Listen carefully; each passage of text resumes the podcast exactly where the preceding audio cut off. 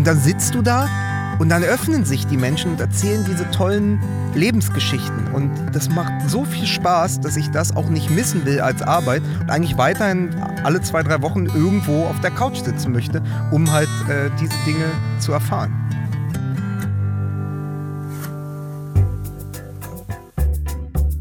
Zack. Herzlich willkommen bei Das Ziel ist im Weg.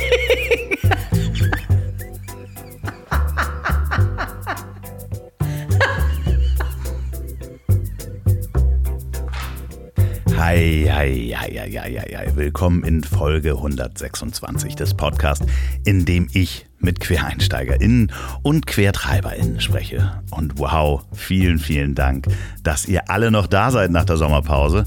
Und ihr habt mir wirklich viele Nachrichten geschrieben zur letzten Folge mit Reini. Und ja, so viel vorweg, es wird aus dieser monothematischen Reihe mit Herrn Dr. Remford auf jeden Fall eine Fortsetzung geben. Und wenn ihr dazu Themenvorschläge habt, schreibt mir die bitte per Mail. Nicht auf Instagram an ziel.ponywurst.com. Ihr könnt mir gerne auf Instagram folgen. Ansonsten würde ich mich freuen, wenn ihr, falls ihr das noch nicht gemacht habt, diesen Podcast abonniert und eine Bewertung schreibt auf iTunes oder Apple. Und wie geht es jetzt weiter? Erstmal mit der Werbung. Denn falls ihr euch auch gerade ein Wohnmobil gekauft habt oder gerade euer Mobil neu versichern wollt, dann habe ich genau das Richtige für euch, denn diese Folge wird auch präsentiert von Verti. Und Verti ist nicht nur der zweitgrößte Kfz-Direktversicherer Deutschlands, sondern die haben auch ein ganz tolles Angebot für euch Weltenbummler und Wohnmobilisten. Denn Verti bietet an, den Zweitfahrzeugtarif auch für Wohnmobile gültig zu machen. Das heißt, die gleiche Schadensfreiheitsklasse wie das Erstfahrzeug. Andere Versicherer sind da nicht ganz so kulant. Und das gilt nämlich auch, wenn das Erstfahrzeug bei einer anderen Versicherung versichert ist. Und zack, obendrauf gibt es noch beitragsfrei mitversichert Einbauteile bis 10.000 Euro. Und dann ist Verti auch noch ein digitaler Versicherer. Das heißt, einfache digitale Prozesse und günstige Preise. Ihr müsst da also kein Fax hinschicken, sondern da sind echte Ansprechpartner dahinter, die sich von Mensch zu Mensch um eure Kundenbedürfnisse kümmern. Per Telefon, Mail oder Chat. Geht doch mal auf verti.de slash Wohnmobil geschrieben. Verti wird V-E-R-T-I, verti.de slash Wohnmobil. Das verlinke ich natürlich auch nochmal in der Folgenbeschreibung und auf ponywurst.com. Vielen Dank, Verti, für die Unterstützung dieser Folge. So, nun zu meinem heutigen Gast.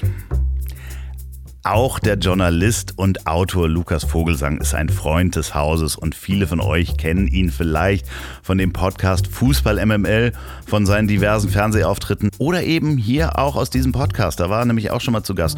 Und Lukas hat nicht nur ein neues Buch geschrieben, sondern es war auch einfach mal wieder an der Zeit, dass wir uns sehen und sprechen. Und genau dafür haben wir uns in den Bus gesetzt. Und was soll ich sagen? Es kam wirklich zufällig noch ein Überraschungsgast vorbei. Ach ja, und zu gewinnen gibt es auch noch was. Viel Spaß beim Durchhören. Halt, stopp, hier ist noch eine Eilmeldung reingekommen. Wenn ihr Lukas Vogelsang live sehen wollt, der ist nämlich mit seinem Buch Zeitlupen auf Lesetour auf einer kleinen und zwar am 16.09. in der Kölsch Bar in Köln. 20 Uhr Eintritt, 8 Euro, Tickets unter rausgegangen.de. Und am 17.09. wird er im Deutschen Fußballmuseum in Dortmund ausgestellt um 19 Uhr. Nein, er liest natürlich. Eintritt 5 Euro. Tickets unterm deutschenfußballmuseum.de. Vielen Dank und jetzt geht's wirklich los. Wer wissen möchte, wie er zu dem Wortchirurg wurde, der er heute ist, der hört sich Folge 63 dieses Podcasts an. Anderthalb Jahre, eine Europameisterschaft, eine Doppelpass-Folge und ein Buch später ist er endlich physisch in diesem Bus angekommen. Bei mir ist der Berliner Staatssekretär des Fußballministeriums und Schriftführer der MML-Partei, Lukas Vogelsang. Ach, schön. Obwohl es ja gar nicht richtig ist, dass ich in diesem Bus angekommen bin, weil als wir uns kennengelernt haben, hattest du ja noch das große Wohnmobil. Richtig. Und jetzt äh, sitzen wir ja, ich weiß nicht, wie bekannt das mittlerweile ist, aber für mich ist es natürlich ein Novum, äh, in diesem A-Team was sagt man? Van. Van. Van. Gerät. So, genau. man, ja, man muss eigentlich, man will die ganze Zeit eigentlich zur A-Team-Musik die Türen aufreißen und ins Elbgold springen und also Richtig, Geil. Wir, stehen auch genau vor, vor eigentlich einer deiner Wirkungsstätten, nicht weit weg von OMR. Genau. Ähm, vom Elbgold, wo ja auch immer diese A-Team-Videos äh, von Mickey Beisenherz, deinem Kompagnon bei Fußball MML, äh, stattfinden. Und es könnte sein, dass gleich dein anderer Kompagnon auch hier noch vorbeischneidet. Ne? Stiefel auf Kopfsteinpflaster, Backstein im Rücken, das sind dann meist wir auf dem Weg zu Fußball MML. Ja, und dann gibt es ja hier auch noch äh, ganz guten Kaffee und äh, habe ich mir sagen lassen, ein Steak in der Nähe. Ah, stimmt, ja, ja. Irgendjemand hat hier ein Restaurant. Ich weiß nicht, wer das ist. Schön, dass du da bist. Wir haben letztes Mal aufgenommen remote, unter anderem, äh, weil wir äh, mehr oder minder Pandemie hatten. Ne? Also äh, wir wollten das immer machen und uns sehen, aber wir haben uns einfach nicht getraut. Und jetzt haben wir uns getraut, sind beide geimpft, beide getestet. Ja, und vor allen Dingen ähm, Mike Nöcker und Micky Beisenherz hatten in der Zwischenzeit ja auch schon Corona. Da kamen die Einschläge immer näher. Ja, und jetzt traut man sich, dann kommt man nach Hamburg. Es ist aber äh, auch so, ich habe gesehen, Corona ist over in Hamburg. Es ist äh, auch wieder Dom. Man, Ja. kann sogar in die, man kann sogar in die Geisterfabrik gehen oder die Gespensterfabrik oder auf die wilde Maus äh, vorm, vor, vor dem Bunker. Also ähm, es hat sich ja auch ein bisschen was geändert in diesen anderthalb Jahren. Also zu, ich glaube, das war auch noch im Frühjahr oder so. Und jetzt ist ja, ist ja Sommer hier. Wir sitzen ja nicht nur unweit des Elbkreuz, sondern auch unweit des OMR, fast hätte ich OMR, Philipp Westermeier Impfzentrum. Philipp Nein, Westermeier, äh, Nein, pass genau. auf, es ist das OMR-Impfzentrum. Äh, Mike Nöcker ist in dieser Sekunde beim Impfen, das habe ich gehört. Na, und äh, hier sitzen wir jetzt und das hat sich ja schon dann verändert. Also wir sind wahrscheinlich, wenn das dann ausgestrahlt wird, kurz vor der vierten Welle, aber jetzt noch guten Mutes. Und kurz vor der Wahl wahrscheinlich oder äh, die Wahl ist dann auch schon gelaufen. Also das ist das Interessante. Wir nehmen auf im August in meiner Sommerpause, wo alle gesagt haben, ah, da machst du Urlaub, ne? ja, genau. Ich mache Urlaub mit Lukas Vogelsang. Es ist jetzt das, raus. Das ist ein bisschen wie bei meiner Mutter früher, die ist ja ähm, Englisch- und Französischlehrerin gewesen. Und dann hieß es immer, ah, sechs Wochen Ferien, er hat nichts zu tun, jetzt äh, Urlaub. Meine Mutter, die aber äh, als dann auch Referendarleiterin und so, die halt viel zu, die musste dann immer die letzten zwei, drei Wochen auch schon wieder Unterricht vorbereiten. Also Sommerpause und Ferien ist nicht gleich Sommerpause und Ferien. Also je nachdem, welche Fächer man hat. Und du hast nun mal nicht äh, Sport und äh, bildende Kunst gewählt. Ja, es ist halt einfach mal so, dass es, dass es halt natürlich schwierig ist. Ach, guck mal, da kriegen wir Besuch. Es ist, äh, es ist wollen wir die Tür aufmachen? Wollen wir ihm die Tür öffnen? Wolle mal so Ja, reinlassen. äh, so, guck mal, da, da kommt der andere. Möchte, möchte. Du bist der andere, ja. Nicht der andere. Na, wir haben gerade schon gesagt, dass du dich im OMR-Impfzentrum impfen lässt. Das ist richtig. Ja. Ist richtig. Wie, wie war's? Es äh, er war, äh, also muss man mal sagen, professionellst vorbereitet. Ähm, ging total schnell, ohne Termin. Wie lange hat es gedauert? Eine Stunde? Mein Sohn geimpft. ich Er war ja auch gut vorbereitet. Auch diese, äh, Werbe, diese Sendung wird präsentiert von Manscaped. Ich habe mir alle Haare abrasiert, dann geht das auch einfacher am Oberarm. Herrlich. Ja. Ich wollte gar nicht stören. Nee, nee, nee, tust du auch gar nicht. Wir äh, waren eh gerade, wir haben gerade losgelegt und es ging auch schon um MML. Ging's schon. Ja. Ah, das ist immer viel Fußball-MML für alle, die Fußball-MML noch nicht kennen. Das ist einer der erfolgreichsten Fußball. Naja, abonnieren. Dem, demnächst bist du auch wieder in diesem Theater eingeladen. ich gehe mir jetzt mal, geh mir jetzt mal äh, apropos Werbung, ich gehe mir jetzt mal mit Elbgold einen Haben Kaffee kaufen. fünf, fünf, haben wir jetzt auch schon fünfmal gesagt. Du, da gibt's hier nicht auch ein gutes Fleischrestaurant in der Nähe? Du, du, meinst hier, äh, da weiß ich, da fällt mir jetzt gar keins ein. So, So, jetzt mach weiter. bis sehr später. gut. Du darfst die Tür knallen. Bis später. Sehr gut. So. Mike Nöcker, ja auch äh, Chef der Jungen Union Gütersloh gewesen. In, Ja. In, seinen, äh, in seiner Jugend. Ähm, ja, und äh, da sind wir, doch, sind wir doch gleich wieder beim. Wir waren ja vorher, also bevor wir jetzt unterbrochen wurden hier, wahrscheinlich geht das jetzt die ganze Zeit so. Ja, kommt ja. der Melzer vorbei, kommt der Beisenherz vorbei, kommt Ja. Äh, äh, ist Olli P. in der Stadt? Kommt der Nee, auch noch der, vorbei? der ist nicht da. Okay. Ähm, aber es, andere Menschen gucken schon. das ist der Sohn von Mike Nöcker. Ach Quatsch, das ist der Sohn von ja, Mike das ist Nöcker. Ben Ah. Nöcker. So, jetzt liebe haben wir sie Grüße. aber auch alle. Ähm, ja, wir hatten ja so ein bisschen, weil du gesagt hast, so kurz äh, vor der Wahl, nach der Wahl, man muss Ja. jetzt sagen, wir, si- wir sind ja in einer unglaublich ähm, aufreibenden Zeit, wie ich gerade finde. Also wir sind jetzt gerade, es ist äh, Mitte August, wir sind gerade aus der Flutkatastrophe raus in NRW und ja auch in Ausläufern in Bayern und so. Und jetzt gerade brennen die Dörfer und die Wälder am Mittelmeer. Also es ist, wie äh, Benjamin von Stuckrad-Barre gesagt hat, in einer der Sommerfolgen von Apokalypse und Filterkaffee, eigentlich muss man grün wählen. Und damit ist die Debatte auch schon vorbei. Ja, ja, ja, genau. Aber ähm, das wird ja alleine nicht reichen. Ne? Also das ist ja, wenn man sich die Umfragen anguckt, wird es wahrscheinlich alleine nicht reichen. Und ich fand das ganz interessant. Ich habe das äh, neulich schon gesagt. Ähm, es heißt ja so oft, dass wir mit unseren, mit den Älteren reden müssen, dass diese Wahl es geht nicht darum, was die Eltern wählen, sondern es ist ja für die Welt der Enkelkinder eher.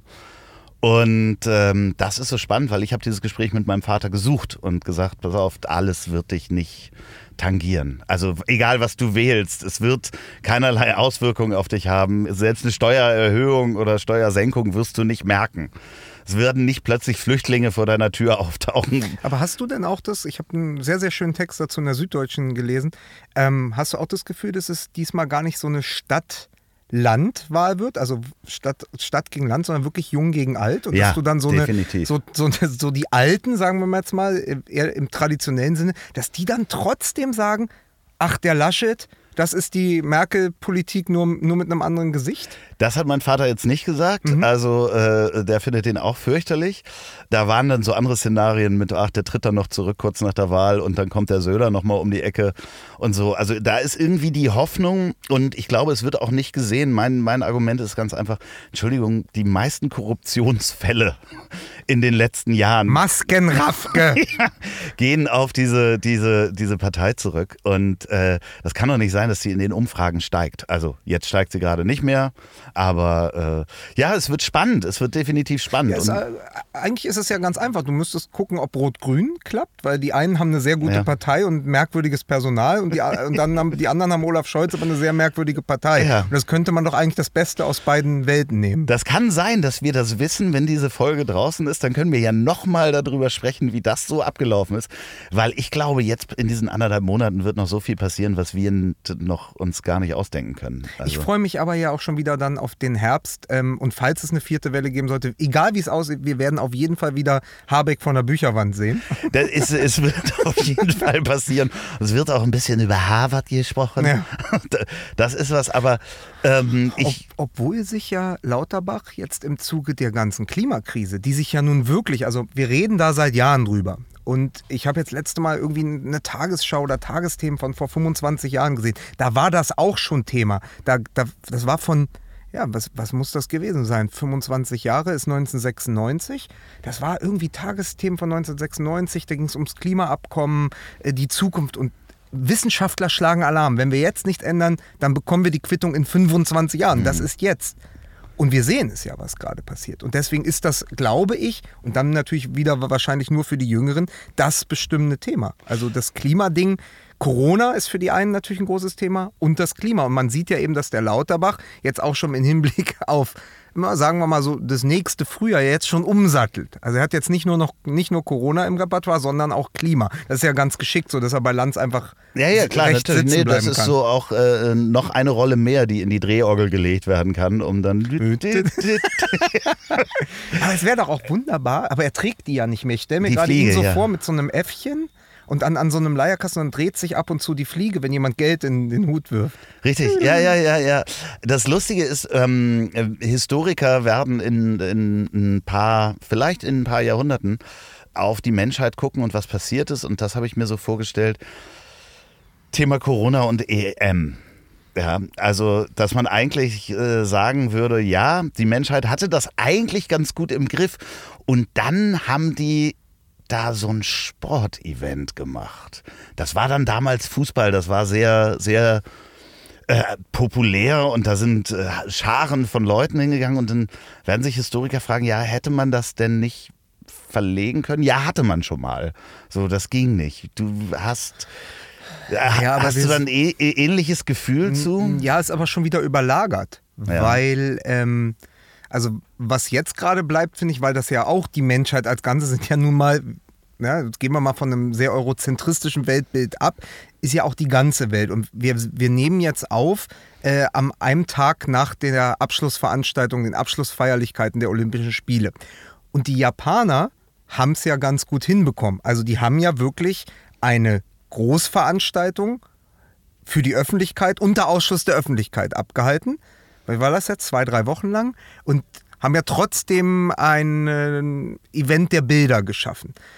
Gleichzeitig stiegen aber die Zahlen in, in Tokio. Ich glaube, Tokio Ja. hatte nie so eine hohe Inzidenz und so hohe Corona-Zahlen wie während Olympia, obwohl sie bei Olympia wirklich versucht haben, alles einzudämmen. Das heißt, das ist so ein bisschen das, was für mich schon wieder als, weil immer, es jagt ja eines das andere. Also die Bilder jagen die Bilder. Und für mich ähm, ist jetzt so der jüngste Eindruck dieses in Tokio. Und dann muss man eben auch sagen, die absoluten Horrorszenarien, nach dem, was wir in Wembley gesehen haben, nach dem, was es für Zahlen in London gab, dann dieser ganze Öffnungswahnsinn von Boris Johnson, der ja gesagt hat, ey, geil, wenn, wenn schon ein Halbfinale und Finale bei uns Ja. sind, ey, dann machen wir doch gleich alles auf. Das ist der größte, das ist der größte Massenversuch äh, am, am lebendigen Leibe, am lebendigen Fan. Haben wir doch gute Daten. So die ganz großen Zahlen sind ja Gott sei Dank, muss man ja auch sagen, trotz Delta-Variante dann ausgeblieben. Also es waren natürlich so unmittelbar, du hattest dann mal 3000 Schotten, glaube ich, äh, die sich, aus, die sich während des Spiels in Wembley infiziert hatten. Du hattest mal ein paar Finnen in St. Petersburg, aber so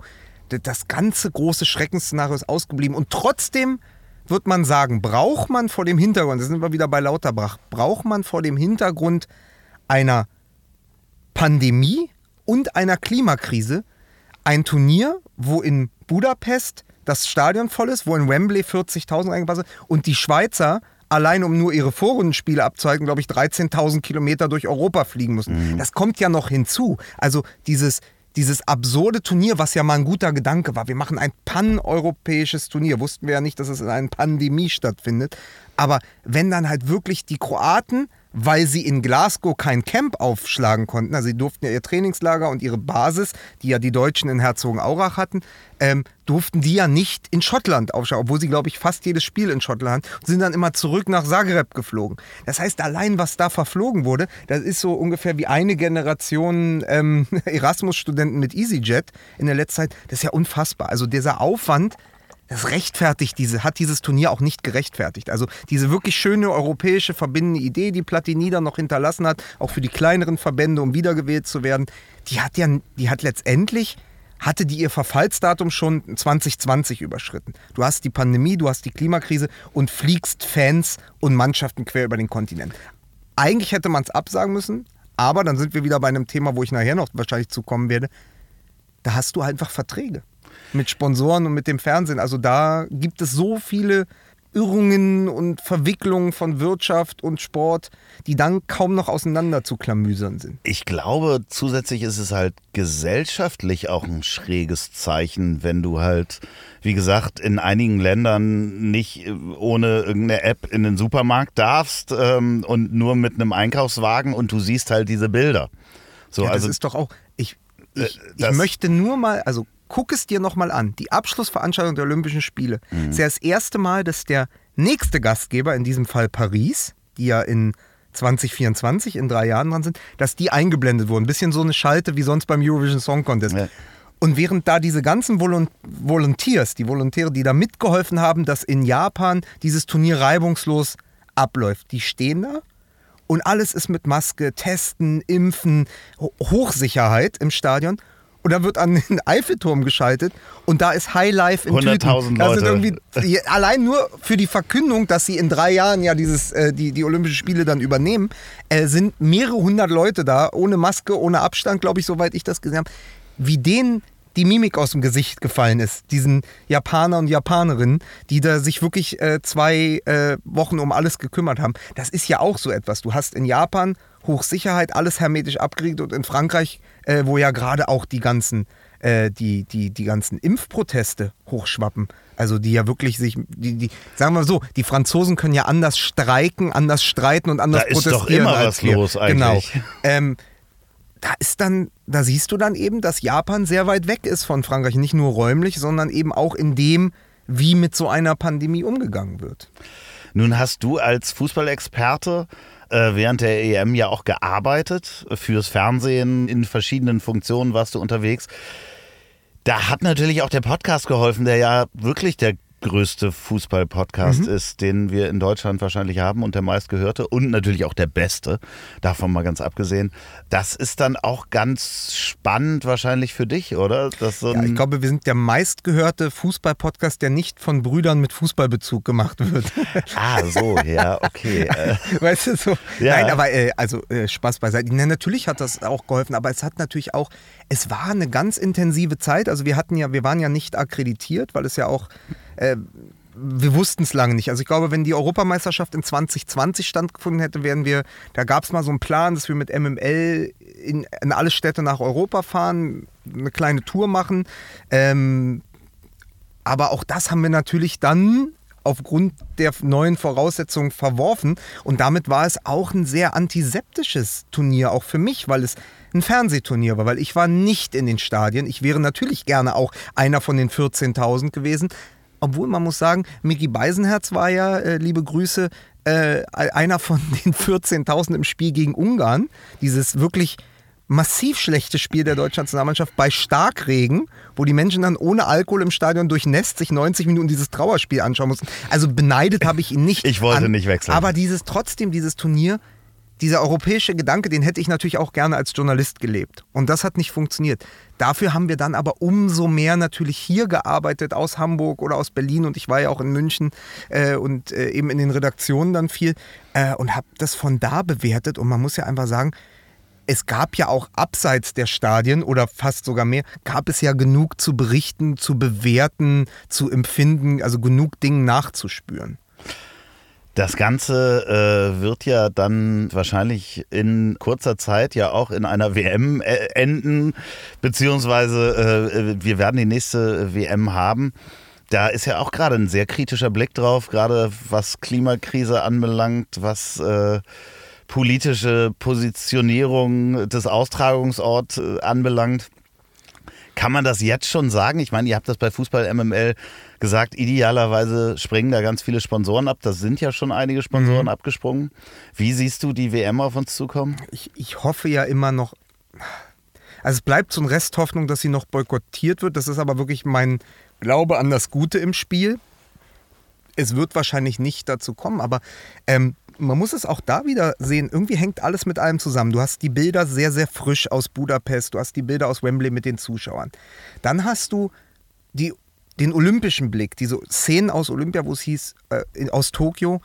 Naja, so heiß ist der Sommer ja bei uns nicht. Und dann schwimmen die Langstreckenschwimmer in 30 Grad warmem Wasser und die Marathonläufer laufen äh, bei 35, 40 Grad. Und äh, gewisse, wie war das, gewisse Wettkämpfe wurden nach Sapporo oder so verlagert, ausgelagert, weil es da nur 28 Grad hatte. Und unser äh, groß, der große Favorit, deutsche Favorit im Speerwerfen ist immer weggerutscht, weil der Boden, äh, der, der Bodenbelag unter der Hitze nachgegeben hat, der wurde dann mit Eis gekühlt. Das ist das eine. Dem folgen Winterspiele in China und eine Weltmeisterschaft in Katar, wo die Spiele schon in unseren Winter, also das wird ja das Glühweinturnier.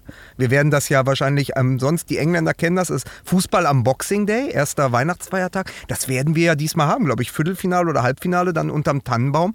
Und das aber, um überhaupt halbwegs Temperaturen zu haben, mit denen irgendwer, sei es Fan, sei es, äh, sei es die Spieler auf dem Platz, seien es die Fans im, im, Stadion, auf den Rängen und natürlich auch außerhalb der wahrscheinlich dann voll klimatisierten Arenen aushalten können. Und das ist einfach absurd. Es ist vor jedem Hintergrund absurd. Äh, Das äh, kann man sich gar nicht vorstellen, dass so ein komplettes Stadion klimatisiert wird. Also, Aber die, also zum Beispiel die Schalke Arena, liebe Grüße nach Russland, äh, die Schalke Arena kannst du ja auch schon dicht machen bei Regen. Und dann funktioniert das. Und die hat dann sozusagen, das ist so, so, die hat so ein ganz eigenes Klima, die die dann entwickelt. Aber hier geht es ja darum, ich weiß nicht, wie viele Stadien, das habe ich jetzt wirklich nicht drauf, wie viele Stadien die Kataris gebaut haben auf diesem bisschen Land, was sie da haben. Ich glaube sechs oder so. Das sind, die sind dann voll klimatisierte Arenen, weil natürlich bei denen im Dezember wahrscheinlich immer noch 35 Grad sind. ja, aber das ist natürlich, wenn du die Dieselgeneratoren, die dafür notwendig sind, wenn du da das eigene Öl für benutzt, sind das ja, das ist natürlich, sind äh, Ja, kaum aber, Kosten. aber es ist genau ja. das Ding. es gibt keinen Boykott und wir werden gezwungen, uns in Zynismus zu flüchten, weil das die einzige Möglichkeit noch ist, Ja. das auszuhalten. Und dann stehen wir ja trotzdem, wir stehen ja, Lovi, wir stehen ja in einem Jahr trotzdem vor der Frage, gucken wir uns das an? Und, oder als Journalist oder auch als Podcaster. Wenn diese WM, das wird die Gretchenfrage, wenn diese WM stattfindet, sprechen wir drüber.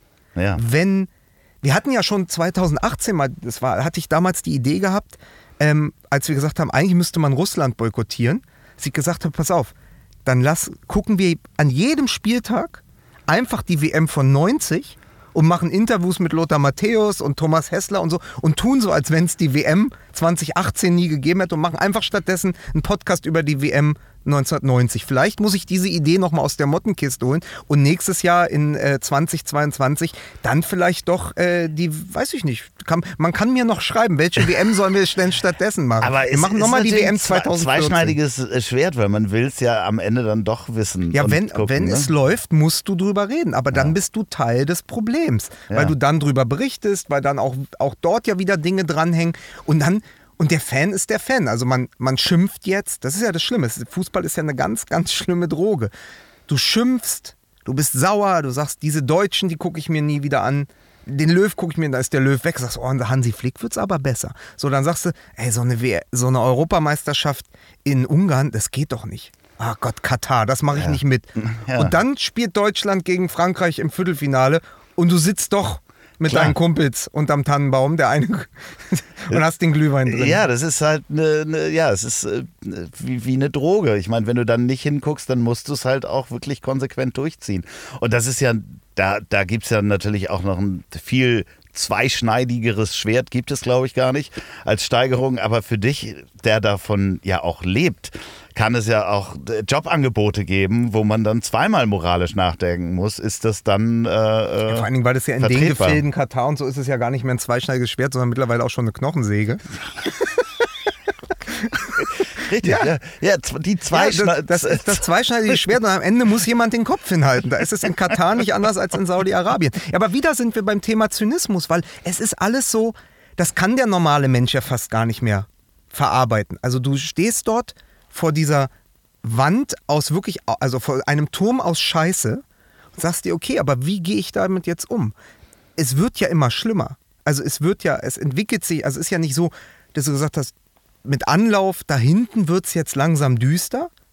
Zehn, seit zehn Jahren wissen wir, dass in Katar die WM stattfindet. Und wir laufen drauf zu. Und ein Jahr davor sieht es überhaupt nicht so aus, als könnte das nochmal irgendjemand verhindern. Und alles wird immer nur noch absurder. Alles wird nur, alles wird mehr irgendwie George Orwell, alles wird mehr irgendwie dystopisch. Und man, man findet gar kein Mittel mehr. Und man sitzt vor den Nachrichten und denkt, was soll ich damit anfangen? Wie soll ich dem als einzelne Person und auch als Journalist gebührend und angemessen begegnen? Ja, vor allen Dingen, wenn es dann auch noch dein Job ist. Also das ist ja das Nächste. So, also die Entscheidung zu, zu haben, okay, ich verschließe mich dem und gucke da nicht hin. Und wie begegne ich äh, dem als Journalist, wenn es auch noch deine Arbeit ist, sich äh, mit, mit Fußball Ja, aber ich kann mich, auseinanderzusetzen? ich kann mich neben äh, die Corona-Expertin der Süddeutschen zu Land setzen und sagen, pass auf, der Fußball hat eine gesellschaftliche Verantwortung. Der Fußball kann nicht so sehr verortet sein in dem, was wir als Gesellschaft definieren und sich dann aber bei solchen Themen rausnehmen. Sei es die Regenbogenflagge, sei es Rassismus, das Knien im Stadion und so. Und natürlich muss man sich auch zu Katar verhalten. Das heißt aber, wir verhalten uns ja. Jeder gute Journalist, den ich kenne, verhält sich. Jeder gute Sportjournalist, den ich kenne, verhält sich. Jeder Reporter, der im, im, im Nahen und Mittleren Osten arbeitet, verhält sich. Aber du siehst ja ganz oft, dass nichts passiert. Also das ist so, es ist, ja, du, du, du rufst in den Wald und es passiert nichts. Außer dass er vielleicht abgeholzt wird. Ja, aber dann wäre ja eigentlich die Konsequenz, dass kein Sender das überträgt. Ja, die Konsequenz ist halt weiter darüber berichten. Du musst weiter darüber, genau wie beim Doping auch. Also Doping, Rassismus, ähm, all die harten Themen, die du anpacken musst, die im Sport stattfinden, darüber musst du natürlich weiter berichten, weil nur so kannst du was ändern. Aber es ist trotzdem, es ist wirklich, so habe ich das auch gerade bei den, ähm, bei den investigativen Kollegen, gerade bei denen, die sich jede Woche kümmern, jede Woche da, äh, sei es beim Spiegel oder sei es in der ARD, sich aufreiben, wirklich an der Demarkationslinie dieser Themen das ist ja ein Sisyphus-Ding. Du rollst den Stein hoch, er kommt wieder runter, aber die rollen den Stein immer wieder hoch. Und die dürfen damit nicht aufhören. Und wir dürfen damit nicht aufhören, auch in einem Podcast äh, bei uns, beim Fußball, immer zu sagen, das sind unsere Themen, so definieren wir einen gesellschaftlichen Konsens und das bleibt auch, daran ist nicht zu rütteln. Äh, wir stehen dafür. Dass wir wahrscheinlich, also dass ich mal sagen, dass es die Kataris nicht interessiert, ob ich dreimal bei Land sitze und darüber rede, das weiß ich auch. Aber darum geht es ja nicht, weil ich muss ja probieren, im Kleinen was zu verändern. Ja, und am Ende den, den äh, Mann auf der Straße eben auch abzuholen, der äh, das dann hoffentlich einzuordnen weiß. Der kleine Mann von der Straße, ja, ja, genau.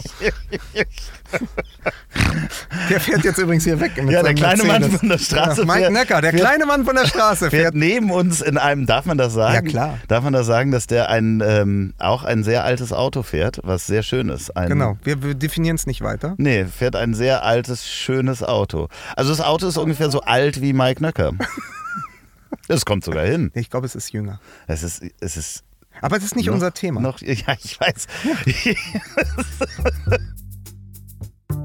Money, money, money, must be funny. In the Richmond's World mich will niemand singen hören.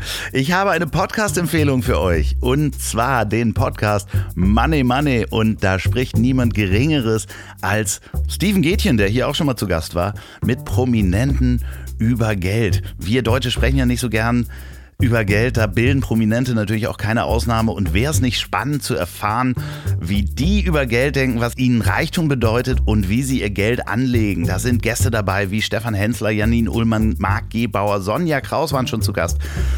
Alle zwei Wochen gibt es dort Einblicke in Finanzstrategien, egal ob es Gold ist, Cannabis-Aktien, der Safe unten im Keller, Beteiligung an Startups oder eine Oldtimer-Sammlung. In dem Podcast Money Money lüften alle diese Geheimnisse. Im Anschluss kommen dann noch ausgewählte Finanzexperten dazu, die auf das Gespräch eingehen und geben wertvolle Tipps und Einschätzungen rund um die jeweilige Geldanlageform. Also hört mal rein in den neuen Podcast Money Money mit Steven Gätchen, wenn's ums Geld geht. Steven Gätchen, Money Money. Du hast mir ein Buch mitgebracht, was der Verlag nicht geschafft hat, mir rechtzeitig zu schicken. Es ist, glaube ich, ähm, ähnlich wie bei Alexander Gorkov hat es bei dir die Sekretärin einfach nicht weitergeleitet. Ja, ja, das ist. ist Das war ja seine meistens- Ausrede. Äh, zu, da- zu dem Buch, was du hättest haben sollen. Oder, äh, Nee, was ich, ich habe ich hab es ja mehrere, also ich habe es ja der gesamten Medienprominenz geschickt. Ja. Dir, Alexander Gorkov.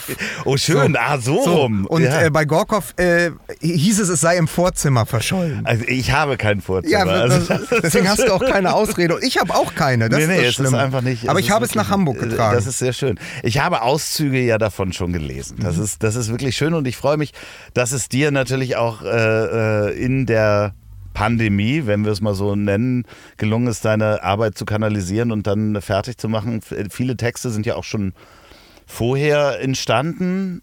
Ähm, die, ja, die Geschichte ist eigentlich so, ich saß im Februar, das war der Beginn von diesem ganzen, und das war, also von diesem ganzen Corona, wo man noch nicht wusste, was ist das eigentlich und wie lange dauert das. Ich merkte nur, Reporter sein, also darüber haben wir ja in dieser Folge 63 oder Ja. was das war. Reporter sein, also im klassischen Sinne Reportage rausgehen, zurückbringen, da sein, mit den Leuten im Wohnzimmer sitzen, vor Ort sein, sprechen, Kontakt. Das ist ja genauso wie ein Podcast im Studio machen nicht mehr möglich gewesen, weil du eben jetzt bei den Menschen nicht mehr einfach so auf der Couch sitzen konntest. Und dann hatte ich aber so unglaubliche Lust zu schreiben. Das bricht dann manchmal durch. Und dann äh, habe ich gedacht, Mensch, wir haben doch diese Fußball-MML-Seite, die war da ganz neu. Da habe ich ja zumindest eine Plattform und die kann ich ja kommunizieren. Also habe ich angefangen, über historische Fußballmomente zu schreiben und äh, es ist alles entstanden, weil ich, ich wollte eigentlich was ganz anderes machen. Ich wollte Briefe an die Liga schreiben, so wie so eine Mischung aus Franz Josef Wagner und äh, weiß ich auch nicht, dem Kicker, äh, aber so ein bisschen äh, halt auf den Spieltag gucken. Und dann gab es diesen Tritt von Cantona vor 25 Jahren äh, gegen Crystal Palace. Also die Szene ist ja, er wird beleidigt von der Tribüne, rastet komplett aus und tritt mit beiden Beinen über die Werbebande und erwischt diesen Fan. Komplett irre. Also der, der, der, der Ausraster des Genies, der König, der halt über die Bande tritt. Und darüber wollte ich unbedingt schreiben. Und dann habe ich einfach diesen Text geschrieben. Und dann baute, kam eins zum anderen, dann haben wir ein Newsletter daraus gemacht. Und ich glaube, es sind so zwölf Texte als Newsletter entstanden und 22 sind im Buch. Also ich habe dann noch exklusiv fürs Buch welche geschrieben und Ähm, ich darf mal zitieren, es gibt eine wunderschöne Effenberg-Geschichte. Äh, und zwar gibt es da einen, einen Part, der mir sehr, sehr gut gefällt, wo es äh, dann auch darum ging, ähm, was macht man mit Effenberg, wo geht äh, Effenberg hin. Wilfried Finke allerdings konnte einen wie den Effenberg ganz gut gebrauchen. Der mittlerweile verstorbene Präsident des SC Paderborn hatte sein Geld mit Möbeln verdient und war irgendwann Hauptgeldgeber seines Heimatsvereins geworden womit er als ostwestfälischer Möbelhausmäzen im Grunde auch die Antwort auf die nie gestellte Frage war, was eigentlich gewesen wäre, hätte sich Werner Kampmann für Inneneinrichtungen interessiert. Ganz großartig, wirklich. Das ist, äh, und das meine ich mit, mit äh, äh Wortchirurg. Das ist so wunderschön, nicht nur um zwei Ecken gedacht, weil Werner Kampmann kennen wir alle sondern das ist auch wunderbar formuliert. Also ich, ich muss wirklich sagen, ich habe äh, Freude bei all den Texten. Ich habe ja auch die Kolumnen gelesen, beziehungsweise als es auf der MML-Seite war. Ja, also man muss noch mal sagen, für die wenigen, die nicht kennen, Werner Kammmann ist Dieter Krebs in Bang Boom Bang. Schlucke, wie lange bist du bei uns in der. Firma? Und das ist ja dieses, das ist ja auch der Fußball. Und ich glaube für mich, jetzt so mit Abstand, man muss das ja immer irgendwie, man muss ja dann das irgendwie intellektuell unterfüttern und überhöhen. Und für mich sind diese Zeitlupen, weil sie sich ja wirklich mit dem vergangenen Fußball beschäftigen, ähm, doch so ein bisschen wie nach Hause kommen gewesen. Zu mir selbst, zu meiner äh, Fanwerdung, zu meiner Autorenwerdung auch im, im Fußball. Also das, das, hat ja auch eine lange Geschichte. Und man fühlt sich da so wohl. Und natürlich gibt es dann Figuren wie den Kampmann. Also je, je provinzieller der Fußball wird, wenn du die, wenn du die Ligen durchdeklinierst, irgendwo ab der fünften Liga ist immer ein Möbelhaus mit zehn oder ein Autohausbesitzer, der den Verein, der sagt, ey, noch fünf Jahre, dann sind wir in der Bundesliga. So, die gibt es ja. ja. Genau. Äh, Habe ich auch schon porträtiert in Bottrop, so wirklich gerade in die siebte Liga wieder abgestiegen. Aber komm, wenn wir es noch zweimal schaffen, dann sind wir wieder im bezahlten Fußball. Also diese Geschichten und, und manchmal merkst du auch, wie schön das ist, dass dieser alte Fußball auch noch dieses Provinzielle und dieses, ja, dieses Ungeschliffene hatte. Und das ist ja, kommt gerade in diesen Geschichten in den 90ern. Also ich finde auch immer, die 90er wirken sehr wie die 80er teilweise, ja. wenn man so jetzt zurückschaut. Also so ein Effenberg äh, als Figur, auch ein, auch ein Lothar Matthäus teilweise, das ist schon alles, das ist ganz, ganz, ganz, ganz großes Kino. Ich habe ein Buch hier, liebe Hörer. Ähm, das wird äh, unterschrieben, das werden wir verlosen. Einmal die Zeitlupen von ähm, Lukas Vogelsang und nicht nur ich finde das Buch gut, sondern ähm, auch der Kollege Atze Schröder. Liebe Grüße, mit dem habe ich nämlich heute Morgen telefoniert und ich sagte, dass du kommst. Und der sagt, ich liebe seine Schreibe. Lukas Vogelsang ist der FC Liverpool unter den Autoren. Das fand ich auch sehr schön. Das geht, das geht runter. Ja, ja, weißt ja. du, was das Schöne ist? Normalerweise läufst du ja rum und sammelst diese Blurbs, heißt das, also hinten ja. was auf dem Buch steht und rufst wirklich, machst Klinkenputzen und sagst, komm und sag mal was für mein Buch, wenn das im Laden liegt und die drehen das um da beim Dussmann in Berlin, sagen, ah, der Atze. Und das haben wir wirklich destilliert aus einer äh, Facebook-Nachricht, die er mir geschrieben hatte, nachdem ich einen Text über Thomas Müller geschrieben hatte, wo er dann einfach sich direkt meldete. Und das ist natürlich das Schönste, weil das ist für mich ganz toll, weil es eine Rückmeldung äh, für die Arbeit gibt. Du, du haust so einen Text raus, weil es ja wirklich die einsamste Job der Welt ist. Du, du, du sitzt an so einem Text, dann bläst du den ins Internet, vielleicht schreibt mal einer was auf Twitter dazu, aber dann kommt eine Nachricht bei Facebook von Atze, der sagt, ey, ich habe das gelesen und finde das so, finde es so toll. Es ist natürlich also so eine Rückkopplung ist immer total wichtig, weil du dann einfach auch in den nächsten Text wieder gehst mit einem einfach tollen Gefühl. Und jetzt müssen wir noch eine, eine, eine schwierige Rätselfrage stellen, die man ähm, dann per äh, E-Mail an ziel.ponywurst.com schickt. Äh, da müssen wir uns jetzt was ausdenken, was natürlich mit Fußball zu tun hat. Pass auf, das ist ergoogelbar. Deswegen, ähm, mit wem haben mein Vater und ich die Aufstiegsfeier von Hertha BSC 1997 verbracht. Wow. Okay, schickt das an ziel.ponywurst.com. Äh, ist es ist ein Name, der genannt Ja, werden es ist auch äh, ein, ein sehr bekannter Name. Es Okay, ein, also es also ist jetzt nicht irgendwie Kalle aus der dritten Reihe vor uns, mit dem wir da noch eine Wur- Wurst gegessen haben, Nee. sondern man kennt ihn. Und es gibt, noch ein Tipp, es gibt nicht viele prominente Hertha-Fans. Okay, alles und, und noch ein Tipp, Christian Ulm war es nicht. Okay, alles klar. Ja, ich, äh, ich bin gespannt, was da für E-Mails kommen, wie viele kommen unter den äh, Einsendungen. Bitte mit Adresse schicken. Ich finde das immer so schön, dann muss ich nicht nochmal nachfragen, wie ist die Adresse, sondern kann gleich das Buch rausschicken. Ähm, Weißt du, was ich noch machen werde äh, diesen Herbst? Ich werde noch mal gucken, wie viele äh, von diesen Büchern noch beim Dussmann an der Friedrichstraße liegen. Und dann werde ich die alle signieren. Die können mir gar nichts.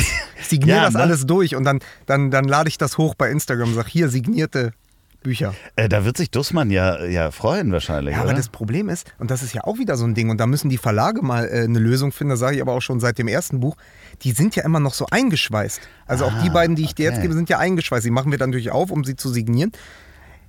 Das hält mich ab. Dann bin ich ja in dem Moment, stehe ich dann in der Buchhandlung und reiß ja diese Folie auf. Wo ich sage, ey, lass doch die Folie weg. Bei 10.000 Büchern, lass doch die Folie weg. aber das ist wahrscheinlich, dann hast du immer so ein paar angestoßene Exemplare. Ja, so. aber äh, wir müssen alle Opfer bringen fürs Klima. so.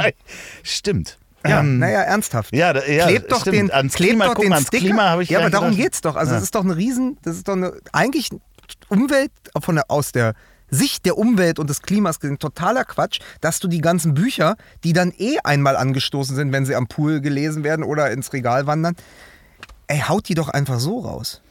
Ja, und den Spiegel Bestseller äh, den kann man sowieso da draufkleben. Ja. Den Ja. hätte ich sogar diesmal einfach drauf drucken lassen.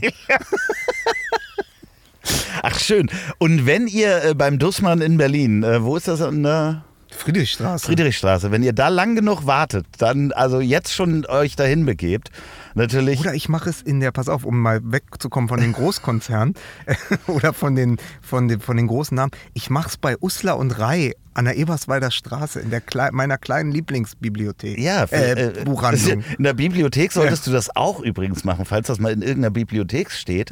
Äh, da, wo man sich das Buch leihen kann, da solltest du vor allen Dingen auch mal einen, äh, eine Widmung reinschreiben. So mit bring's mal wieder zurück und sowas. Also Genau. falls, du, falls du mal in eine Bibliothek gehen solltest, gibt's die noch eigentlich? Also bei, ich weiß, was es nicht mehr gibt. Videotheken. Ja. Reisebüro bei uns an der Ecke hat jetzt auch zugemacht. Also eine Bibliothek wird es immer noch geben. Und wenn es nur der Ort ist, wo Autoren, die zu Hause prokrastinieren, hingehen, um zu sagen, heute schreibe ich den Roman fertig. Ja, obwohl ich finde es ganz lustig. Ich habe neulich vor einer Videothek gestanden und habe mich gewundert, dass es da so voll war. Also eine Schlange vor einer Videothek. Und äh, um dann später zu sehen, dass die einen Paketshop drin haben. Genau. Also, das, Ja, das genau. wirklich so. Aber ich brauchte einen Moment, um das überhaupt äh, hinzukriegen. Es Mein, gibt- mein, Freund, mein Freund, der Philosoph Wolfram Eilenberger, geht ja wirklich zum Schreiben in die Staatsbibliothek. Ah, was? Mhm. Ja, okay. Ja, die Staatsbibliotheken gibt es natürlich. Bei mir die reicht es nur für die. Stadtbibliothek Ja, um die Ecke, aber die ist auch schön, da habe ich mal gelesen. Ja, sehr schön. Ja, ähm, aber äh, was kommt als nächstes? Was äh, passiert jetzt? Also bis zur EM habt ihr ja noch ein bisschen zu tun. Zur WM ist ja noch ein Jahr rum ähm, oder mehr als ein Jahr ist es, ne? Das ist im Dezember 20. Genau, das ist jetzt noch ein 22? Jahr und, also wenn deine Hörer das jetzt hier Ja. hören, ein Jahr und drei Monate.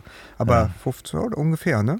Kommt, MML, ihr geht auf Tour so. Wir äh, waren auf Tour, also Ja, wir waren genau. auf Tour gewesen im äh, August und September. Ja, und bei mir, ich muss mal gucken, ähm, ich, ich würde ja ganz gerne ähm, in die Reportage zurückkehren, also auch nicht nur äh, Fußball. Also ich kann mir durchaus vorstellen, auch ein zweites Zeitlupenbuch zu schreiben, weil es einfach noch ganz, ganz viele Themen gibt. Also Ricken Lupfen jetzt wird nächstes Jahr 25, also auch das Jahr, in dem ähm, Schalke und, Bf und der BVB äh, die Europapokale geholt haben, äh, den UEFA-Pokal und die Champions League. Das ist auch schon wieder 25 Jahre her dann.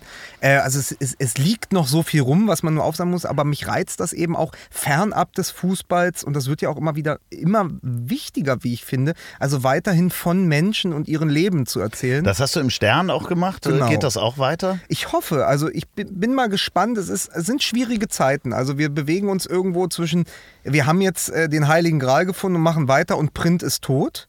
Und dann verlagert es sich online hin. Dann ist es immer auch eine Frage der Machbarkeit und dem, was können Verlage noch zahlen für Print und was können wir als freie Autoren noch damit verdienen, weil es ja auch, also gute Texte brauchen Zeit, gute Porträts brauchen halt erstmal Menschen und dann muss man mit diesen Menschen Zeit verbringen und dann muss man sie aufschreiben. Und äh, die Landsleute, so äh, hieß ja die ähm, Serie im Stern, zehn Folgen gab es da, das hat mich schon auch echt so über dieses diesen mittleren Teil von Corona gebracht, als es dann wieder ging, als, die, als man die Tests bekommen konnte, dann wieder mit den Menschen, da schließt sich jetzt der Kreis, eben doch im Wohnzimmer sitzen zu können. Und dieses Gefühl, wenn, wenn man Menschen anruft und sagt, ich habe von ihnen gehört, mhm. über ein oder zwei Ecken, sie haben eine tolle Geschichte zu erzählen. Die sagen dann meist, das glaube ich nicht. Und dann sage ich, mhm. vertrauen Sie mir, ich habe von Ihnen gehört. Also äh, auch du hast mir ja mal ein äh, ganz tolles Porträt von einer Freundin von dir äh, zugespielt, äh, mit der die in Hamburg auf St. Pauli eine Apotheke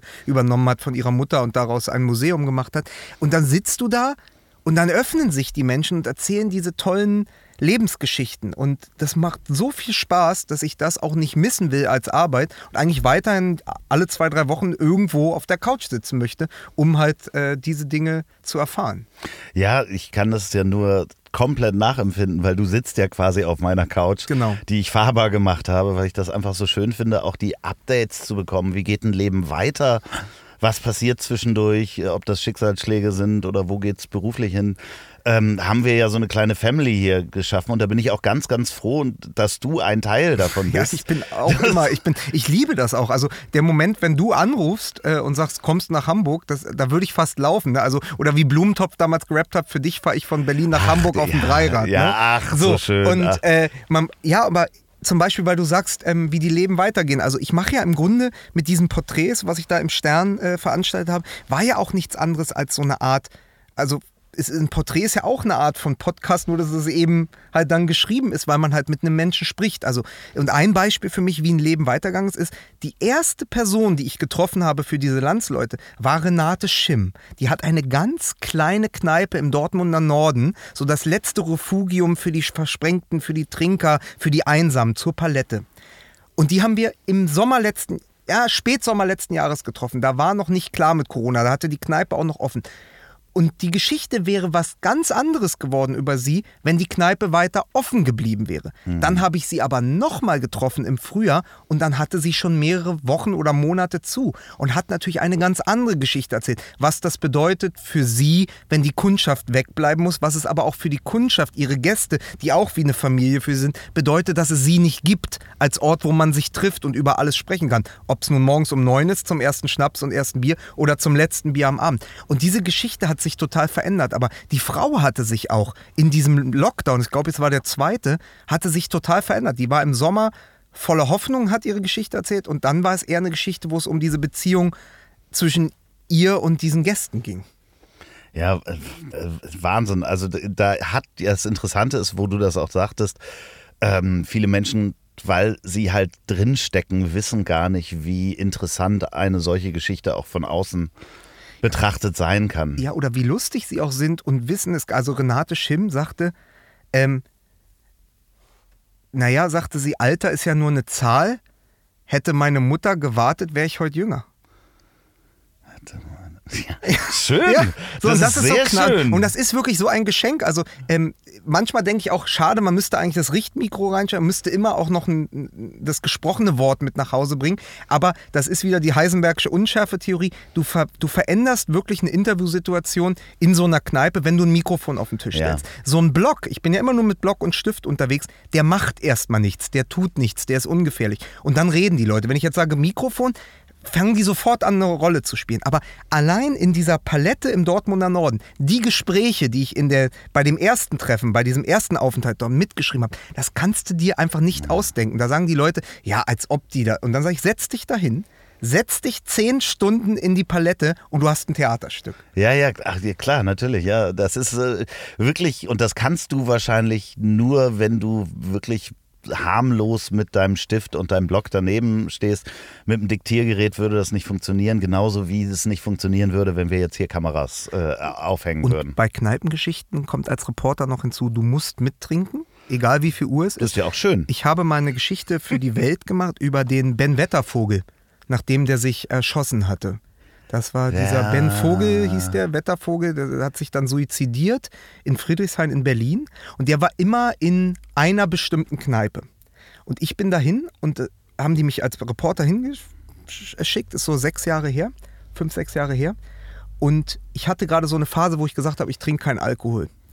Ging in die Kneipe, setzte mich an Tresen. Nach zwei Minuten sprach mich der Wirt an und sagte, und, was trinkst du?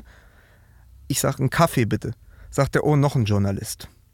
Obwohl ich mich gar nicht zu. Ja, erkennen, ja, damit ja. war das durch. Ja, ja, klar. Und dann habe ich gesagt, ach, weißt du was, hab ein Bier bestellt, hab zehn Minuten später für die drei Leute um mich rum auch ein Bier bestellt und eine Stunde später hatte ich genau die Gespräche und die Erzählungen, die ich haben wollte, weil man, du kannst da, also du kannst da nicht hinkommen, weißt du, der Kaffee steht dann für etwas, dann bist Klar, du wirklich ich- der Typ, der nur zum lustig. Lauschen und nicht zum Trinken ja. kommt. Ja, ja, Wahnsinn. Das stimmt. Da habe ich gar nicht drüber nachgedacht in dem Moment, weil ich dachte, ja, trinkt halt nichts, dann trinkt halt einen Kaffee. Aber natürlich der äh, Kneipier, wie er so schön heißt, der erkennt das natürlich auf, auf Ja, 50 hätte, ich Metern. hätte auch mit so einer Kappe reinkommen, wo Presse oben drauf steht. Das wäre nicht, das, das wäre nichts anderes in so einem gewesen. 20er Jahre Also diese Kaff Journalisten. also um dann so- 19 Uhr einen Kaffee zu bestellen in so einer Pinte in Friedrichshain ist wirklich auch das, das war wirklich das Absurdeste, was ich als Reporter jemals gemacht habe. Hättest auch so eine Zeitung mit so zwei Löchern äh, Genau. nehmen können und dich so an so einen Tisch setzen. Ach, herrlich. Ich möchte auch so ein Wortwechsler sein. Ähm, wo waren wir? Wir waren, äh, wie geht's weiter? Zweites Buch. Ihr werdet hoffentlich auf Tour gewesen sein, äh, so äh, auch die Delta-Variante und Lambda und so weiter das zulassen. Es steht ja alles immer noch in den Sternen, das weiß man nicht, wie sich das entwickelt. Ja, und lesen. Also lesen ist auch so ein Thema. Also da, da wenn ich da mit meinem Verlag im Moment spreche, das, das geht fast allen Autoren so. Die, also ich rufe da an und sage, warum habe ich keine Lesung? Ja, ist ja klar, wegen Corona. Und dann sagt die Dame, die sich da um die Lesung kümmert beim Verlag, sagt, ja, aber ich habe jeden Tag zehn solche Anrufe von Autoren, weil für uns natürlich es ganz, ganz wichtig ist, auf Lesungen zu gehen, äh, allein einfach um das Buch zu den Menschen zu bringen, aber eben auch, weil es Teil unseres Incomes ist. Es ist einfach so, du verdienst ja auch Geld mit Lesung. Und für mich wäre es so, es wäre sehr, sehr schade, wenn mit Zeitlupen gar keine Lesungen mehr stattfinden. Also ich habe eine Einladung gehabt dann äh, im Dortmunder Fußballmuseum im September. Ich hoffe, dass die geklappt haben wird Ja. oder so. Ähm, nee, und für mich, also ein richtiger Traum wäre es ähm, auch mit diesen Geschichten, die ich beim Stern gemacht habe, also nochmal dorthin zu gehen, fast wo sie stattfanden. Also zum Beispiel in so einer Kneipe wie der Palette zu lesen, aber eben auch diese Geschichten nochmal zu lesen an Orten, wo dann auch die Menschen, um die es geht, selber hinkommen können. Weil diese Wechselwirkung, weil so ein Text ist ja nie vorbei für mich, wenn er gedruckt ist. Also der beginnt mit der ersten Kontaktaufnahme äh, und der hört dann für mich auf, eigentlich, wenn es eine Lesung gibt und ich merke dann, ach, ich lese hier in Bochum oder in Wattenscheid, dann rufe ich doch den Pfarrer von der A40-Kapelle an. Und dann kommt er mit seiner Familie und dann hört er nochmal seine Geschichte. Das ist ja so eine Protagonistennachsorge, die mir ganz wichtig ist, weil du, ich finde immer so, dahin gehen, die Geschichte absaugen und danach nie wieder Kontakt haben, das geht auch nicht, weil die geben dir ja, der, die Protagonisten, die Menschen, die du interviewst, geben dir ja einen großen Teil von sich, nämlich ihre Geschichte. Die nehmen sich Zeit, die sind oft zu ehrlich sogar für sich selbst, da muss man sie dann auch schützen. Aber ich finde eben dieses fehlt, also sozusagen diese Rückkopplung, Geschichte holen, Geschichte aufschreiben und dann die Geschichte nochmal vor Publikum ausbreiten. Das fehlt mir als Autor in, dieser, in diesen Zeiten sehr. Dann hoffen wir, dass es vielleicht eine Lesereise gibt, wenn diese Folge ausgestrahlt wird. Wir packen das dann an die Show Notes oder äh, zumindest Termine, alle Termine, wo, wo man dich sehen, hören, lesen kann, äh, findet ihr dann auch in den Show Notes. In der Folgenbeschreibung, so wie es so schön heißt. Finde ich ja noch viel schöner als Und- die Shownotes. Ja, Folgenbeschreibung. Fol Folgenbeschreibung ist das bessere Wort, Mhm. auf jeden Fall. Und du schenkst mir ja auch immer Geschichten und deine Zeit. Und äh, ich kann das so nachvollziehen, weil die Nachsorge ist ja auch das, äh, in Anführungsstrichen, nicht nur, weil wir uns mögen, dass wir miteinander telefonieren, sondern dass ich auch ähm, dann wissen will, wie es weitergeht. Und das äh, finde ich immer sehr schön. Vielen, vielen Dank, dass du mir da immer Zeit gibst und dass wir uns dann sehen. Ja, das ist, glaube ich, ja auch, was du sagst, Teil dieser Familie, sonst würden ja viele Leute nicht so oft schon wiedergekommen sein. Richtig, genau. Genau. Und das macht ja auch den Spaß aus. Wenn ihr noch mehr wissen wollt über Lukas Vogelsang, dann hört natürlich die Folge 63. Dann hört aber auch Fußball MML. Dann kauft euch Tickets für Fußball MML, dann könnt ihr ihn nämlich auch sehen. Ansonsten ähm, äh, ist meine abschließende Frage, wann kommt das Angebot vom Doppelpass als äh, Stammbesetzung ähm, äh, stattzufinden? Ich glaube, ich müsste da an Stefan Effenberg und Mario Basler vorbei, die ja da, die sozusagen der rechte und die, die ja die rechte und der linke Hand des Teufels sind. Äh, Ich habe aber die Hoffnung, da jetzt Thomas Helmer ja nur noch, den haben sie ja weggelobt, der muss ja jetzt immer auf die, sozusagen, der macht die Rummelbude jetzt, der muss ja auf Doppelpass live mit Mario Basler. Also es ist nur noch äh, Bierzelt, äh, nicht mehr Fernsehen, nur noch Bierzelt. Und Florian König hat, glaube ich, einen journalistischeren Anspruch als Thomas Helmer. Deswegen hoffe ich, dass diese, äh, dass der Doppelpass vielleicht ein bisschen an Flughöhe nochmal gewinnt und man auch andere Runden hat als jene, in denen nur Basler und Effenberg sich gegenseitig beweisen wollen, wer der größere Platzhirsch war. Guckt euch das auf jeden Fall auf YouTube an. Macht richtig Spaß. Du machst eine sehr, sehr gute Figur. Äh, Das hat wirklich Spaß gemacht. Und ich würde dann den Doppelpass nämlich auch immer gucken, wenn du da bist. Ähm, wenn ihr da draußen gerade mit dem Auto zur Arbeit fahrt. Nee, andersrum. Nee, wenn ihr gerade diesen Podcast beim Autofahren hört. Ich kann meinen eigenen Text schon nicht mehr, weißt du, das ist halt einfach na- nach dieser Sommerpause. Pass auf, ich mache das für Ja, dich. okay. Wenn Sie dort draußen gerade mit dem Auto unterwegs und diesen Podcast hören, wir haben was für Sie. Sekundenschlaf. Genau. Jetzt, diese Folge wird präsentiert von Sekundenschlaf. Mit dem äh, Gutscheincode. Um jetzt hier auch mal grenzhumoristische Leitplanken einzuziehen. Diese, Sehr gut. Wenn ihr den Podcast da draußen bei der Arbeit hört, dann haben wir was für euch? Ärger. Eine Kündigung. Also, aber pass auf, von, von, dann gehe ich aber zu Ingrid und lass mir einen neuen Job geben. Ah, Ja, kennst okay. du Ingrid? Nee, ich nicht. Ist das an, das kann doch nicht an dir vorbeigegangen sein. Die Ach schlimmste so. Werbung aller Zeiten. Ja, ich guck das doch nicht. Indeed, Äh, Ja, nicht ja, Ingrid. Ingrid. Okay, Gottes Gott, Willen, ja, allein dafür, also ich, pass auf, ich lasse mich darauf festnageln. Allein für diesen Hauptsponsor wünsche ich Eintracht Frankfurt den Abstieg in diesem Jahr. Ingrid, ey, diese Horrorwerbung. Furchtbar. Wenn ihr diesen Podcast zum Einschlafen hört, haben wir folgendes für euch. Ein Kissen aus Tönen. Kissen aus Tönen? Ist das? Was ist denn das? Das, ist, das, das klingt ja wie ein, wie, ein, wie, ein, wie ein Album von Olli P. Entschuldigung, ich wurde noch mit der Mundorgel zu Bett gebracht. Ein Kissen hoch, hoch aus auf dem Tönen? gelben Wagen. Ist das wirklich ein feststehender Begriff oder hast du den Nein, gerade das habe ich erschaffen? gerade einfach erschaffen. Ganz schön. Ich, wer diesen Albumtitel haben Ja. möchte, schreibt bitte Lukas Vogelsang an. In der Schlagerszene. Kissen aus Tönen. Ich finde es großartig. Hätte ich eine Band, würde ich das machen. Die letzten Worte hat wie immer mein wunderbarer Gast. Ein Kissen aus. Ich kann nicht mehr. Ich, ich pass auf, meine letzten Worte sind wirklich wahrscheinlich meine letzten Worte. Wir waren jetzt hier anderthalb Stunden Ja. in diesem Band. Ich hoffe jetzt, dass gleich einer mit dem Aufguss kommt, sonst kippen Ja. wir hier einfach. Es ist sehr warm, ne? Es, Es ist ist, äh, äh, jetzt auch wärmer als am Anfang. Also ich habe, aber es ist gut, das mache ich jetzt öfter. Ich habe jetzt einfach zwei Kilo rausgeschwitzt und werde jetzt einfach in die Bullerei fallen. Was ist das? Das ist so ein Steak-Restaurant neben dem Elbgold. Ah, es ist so wie Maredo, ne? Ja, siehst du, und da ist er wieder. Da ist er. So. Also nee, es war mir wie immer ein großes Vergnügen. Ich gehe jetzt noch ein bisschen äh, am Hafen spazieren. Und was wünschst du den Hörern so als letzte Worte? Und ich wünsche äh, den äh, Hörern.